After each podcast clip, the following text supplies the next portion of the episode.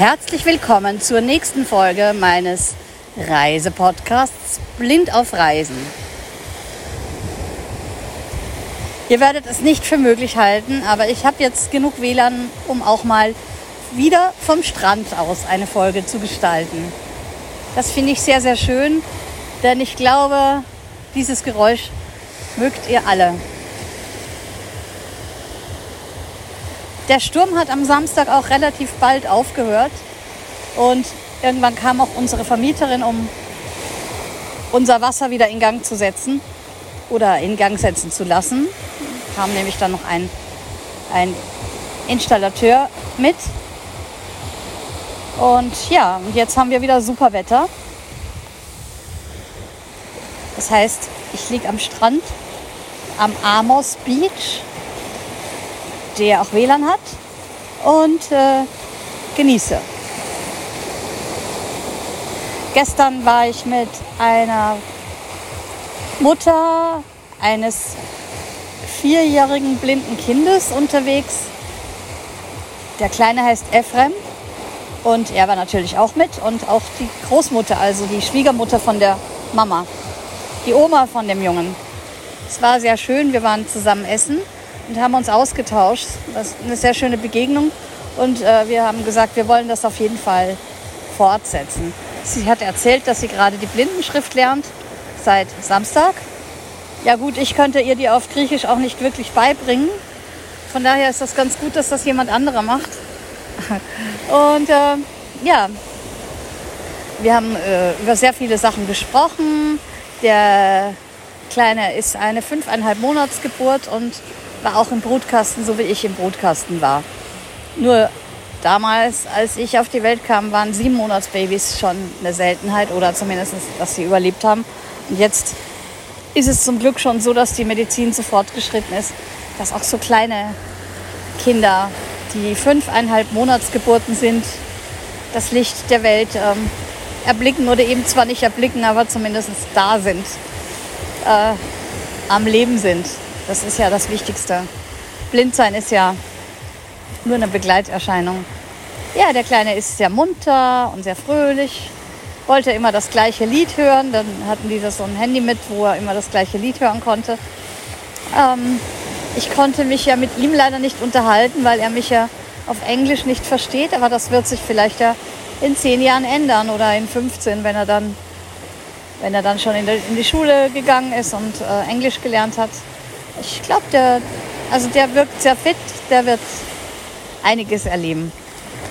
War eine sehr schöne Begegnung und dann hat sie mich auch zum Strand gebracht, gleich von, vom Essen direkt aus. Und dann habe ich noch zwei Stunden hier verbracht.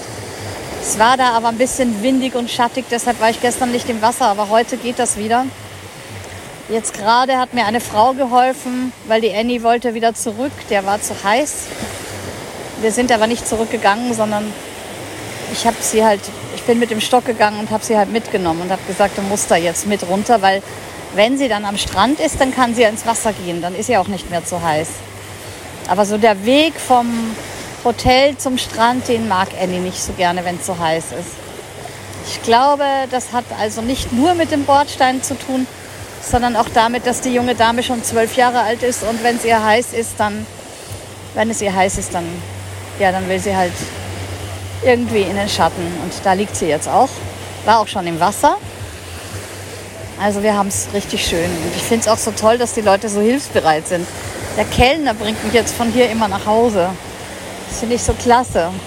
Der bringt auch Annie Wasser und guckt, ob alles passt und ist irgendwie sehr noch zuvorkommender als am anderen Strand. Der andere war, der war nicht so. Der, war, der hatte eher Berührungsängste mit mir am Captain G. Und das ist auch einer der Gründe, warum ich dann den Strand jetzt oder den Platz gewechselt habe. Ähm, und auch das WLAN, weil drüben das WLAN hat, ist nicht so stark, dass das am Strand äh, zu empfangen wäre. Und mein eigenes Internet ist drüben auch zu schwach gewesen, sodass ich überhaupt nichts machen konnte. Und jetzt kann ich alles Mögliche wieder posten und machen. Und ja, gestern Abend war auch eine Radiosendung mit drei anderen Blinden und mit mir auf Radio Erft. Die habe ich mir gestern Abend angehört. Davon liegt jetzt auch ein Mitschnitt auf Welle Rhein-Erft. Also Welle Rhein, R-H-E-I-N, wieder Rhein, Bindestrich Erft. Emil Richard Friedrich Theodor. Das kann, könnt ihr euch auch noch anziehen, äh, anziehen, reinziehen, so rum. Oh mein Gott, warum kann ich diese Beiträge nicht schneiden? Was ich da für Zeug rumstammel. Na gut, ihr müsst leider damit leben. Und ich auch. Ja, das war's schon für heute. Heute Abend wird es dann wieder gemütlich und morgen früh werde ich wahrscheinlich ein Interview geben für eine Künstlerin. Es wird auch eine Zeit lang dauern und dann werde ich mir wieder die Zeit am Strand vertreiben, wie es aussieht, wenn das Wetter so bleibt, wie es jetzt ist. Euch wünsche ich im kalten Deutschland einen schönen Tag und ich würde euch natürlich auch sehr wünschen, hier sein zu können, weil wir haben, glaube ich, jetzt gerade 33 Grad oder so. Und das ist natürlich, ja, das ist das, was ich immer schon wollte, den Sommer verlängern und den Winter verkürzen. Das, glaube ich, werde ich jetzt die nächsten zwei Monate noch hinkriegen, hoffe ich zumindest. Bis bald. Eure Andrea Eberl.